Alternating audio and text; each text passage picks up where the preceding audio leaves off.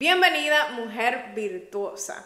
Recibe un caluroso abrazo de mi parte. Mi nombre es Dariela y es un enorme placer saludarlos. La mujer sabia edifica su casa, destacando la sabiduría y la importancia de construir un hogar sólido. Una mujer sabia se conoce por tener relaciones sólidas, no solamente de pareja, pero también como amiga, es una excelente amiga se preocupa, preocupa por las demás personas, así que ella tiene relaciones sólidas en su ambiente de trabajo, con su familia, con sus padres. Una buena amiga sabe escucharte, tiene paciencia, quiere verte crecer, te, echa agua para que tú puedas florecer. No solamente que está ahí, si tú estás en una relación de una amistad, que solamente di que chime, hablando de personas, esa, esa no es una verdadera amistad, eso no es una relación sólida. Si, si tu relación con una amiga es basada en los chismes y hablando de otras personas, eventualmente eso vendrá a morderte para atrás porque literal que tu relación con tu amiga se va a volver eso mismo que ustedes tanto hablan de otra persona. Una relación sólida con una amiga es que yo me preocupo por ti. Yo quizás no tengo que hablar contigo todos los días, pero estoy preocupada por ti. Me preocupo cuando tú me dices que tú estás mal, yo estoy ahí para ti, asegurándote que tú estés bien, sabiendo cuándo debo de darte espacio, sabiendo cómo estar para ti cuando tú me necesites. Y más que todo es saber escuchar de ambas partes. No solamente que una sola parte es la que escuche y la otra es la que se mantiene hablando. No, una relación sólida es que nos sabemos comunicar. Y esa misma comunicación es la que tú usas cuando tú estás en una relación sentimental con tu pareja, con tu esposo. La clave es, primero Dios, y después es que ustedes tengan una buena comunicación. La comunicación es, te va a dar los elementos, el instrumento, la herramienta para que ustedes puedan crecer en esa relación. La mujer sabia usa su sabiduría en los roles de las casas. Y ya ustedes están cansados porque yo he hablado de esto en otro video. Por ejemplo, de tener su hogar limpio, acomodado, de tener rutina, de no envolverse y como que hay personas que yo veo como que limpian y organizan y siempre tienen el mismo desorden. Yo me refiero a que tú encuentres un balance donde tú puedas tener un orden en tu casa, un orden con tus hijos, un orden con tu esposo y que tú tengas tiempo. Yo soy alguien que me gusta tener tiempo para todo. La, tener un schedule a la hora que voy a cocinar, a la hora que me voy a levantar, a la hora que voy a pasar tiempo con Dios, a la hora, porque eso me ayuda a yo poder tener estabilidad, a yo poder hacer y no tener lo que es un desorden en mi vida. Ser prácticas y sabias con las cosas que hagamos diariamente para que eso no consuma todo nuestro tiempo. La comunicación en tu hogar debe de ser prioridad.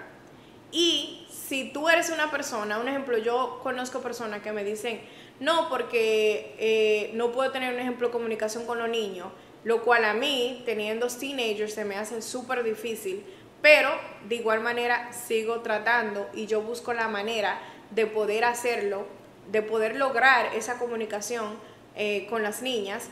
De igual manera sucede con las parejas, que uno no, porque él no es comunicativo, yo hablo con él, pero él no sabe conversar.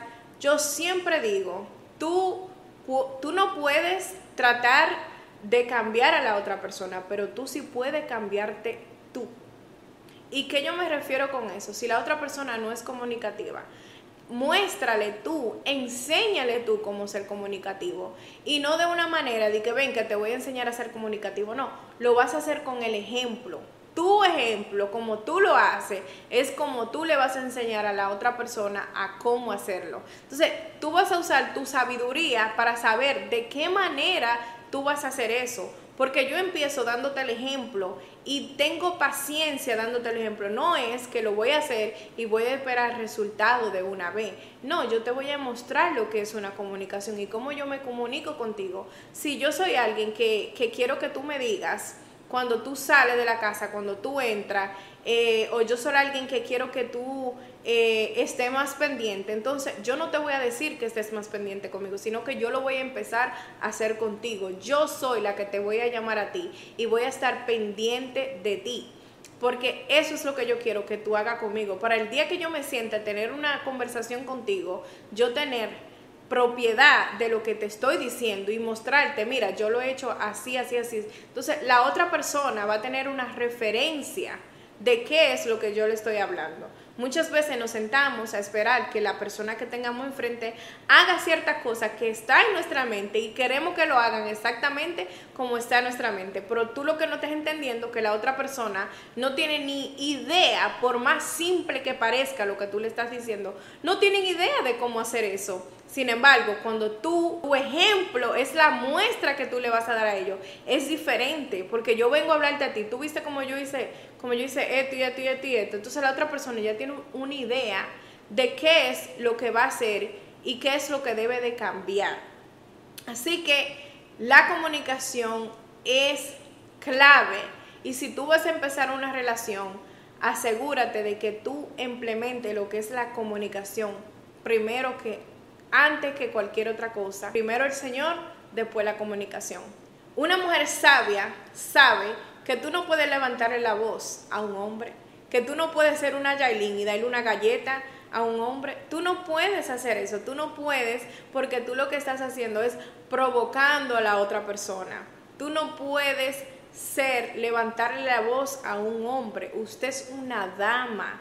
Las damas no tienen que gritar para que, para que le escuchen. Simplemente tú hablando educadamente, respetuosamente, llama más a la atención que cuando tú estás gritando y llama más a la atención cuando tú te sientas y habla.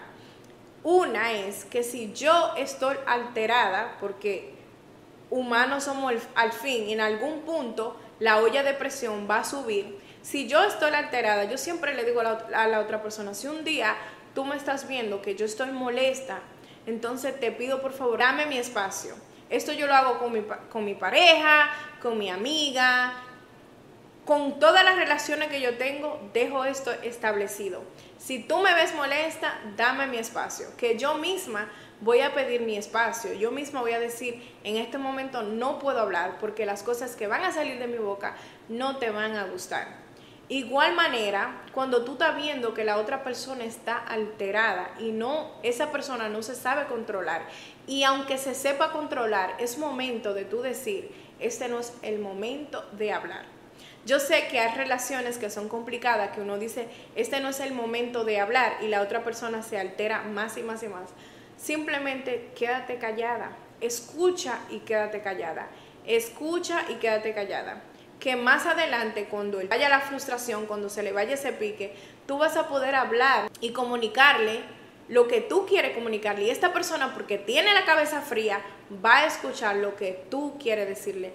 No entre en un tú con tú con un hombre. Tú no tienes la necesidad de hacer eso. Asegúrate que la comunicación que tú vas a tener con esta persona va a ser cuando, la, cuando los dos tengan la cabeza fría, no en el momento del problema. La mayoría de veces los problemas, si tú dejas que pasen unos 10 minutos, media hora o quizás un día, ya ese problema, que era un problema para usted en ese momento, no es un problema. Otra cosa, nosotros las mujeres somos, somos, eh, ¿qué yo voy a decir?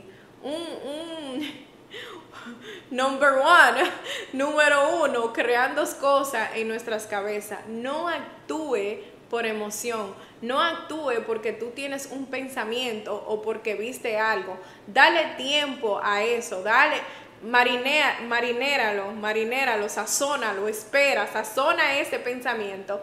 Porque cuando viene a ver mañana, lo que tú creías una cosa hoy, ya mañana no lo es y ya tú hiciste un problema con eso y ahora tienes un problema encima. Entonces, no actúes bajo tus emociones porque tú ves algo.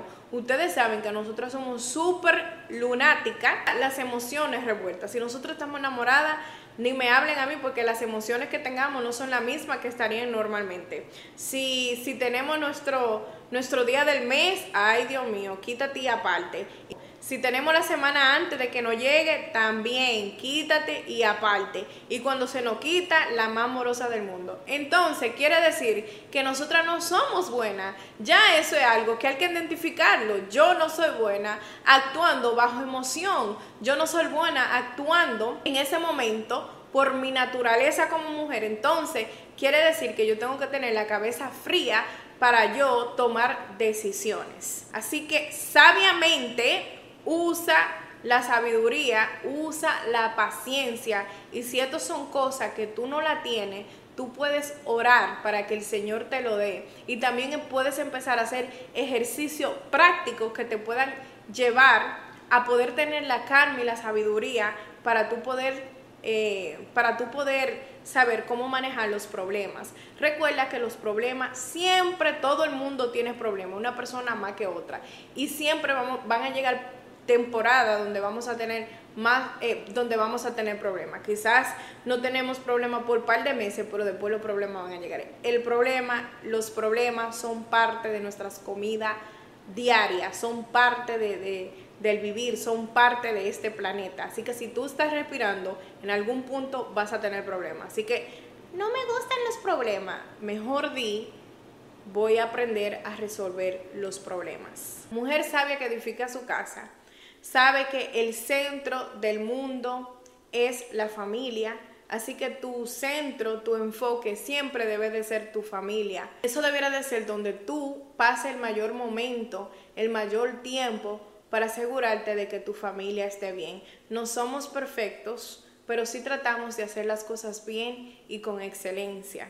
Empiezas a hacer cosas que puedan unir más a la familia, actividades en familia, comer en familia, salir a comer en familia, tener un día al mes, un día a la semana, en el mes, aunque sea dos días, donde todos puedan compartir en familia porque la familia es lo que maneja el mundo. Satanás anda en contra de la familia, que Dios reprenda, anda en contra de la familia. Él anda destruyendo toda la familia y nosotros hemos dejado que haga y deshaga lo que se le da la gana. Cuida tu familia, tu familia vale más que cualquier cosa en este mundo porque una familia unida, una familia bien formada, es una familia que tiene un gran futuro por delante. Quiero dejarlo con este texto bíblico de mujer sabia, que es súper fácil y es súper pequeño,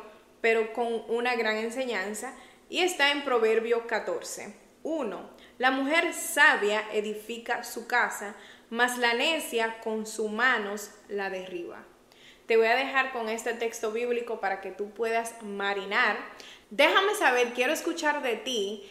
¿Qué es una mujer sabia para ti? Si tú haces alguna de estas reflexiones que yo he dejado aquí, me interesa saber cuál es tu, cuál es tu opinión. Por favor, denle like, compartan para que esta familia pueda seguir creciendo y para que podamos ser más mujeres virtuosas. Los quiero muchísimo y nos vemos en la próxima. Chao, chao.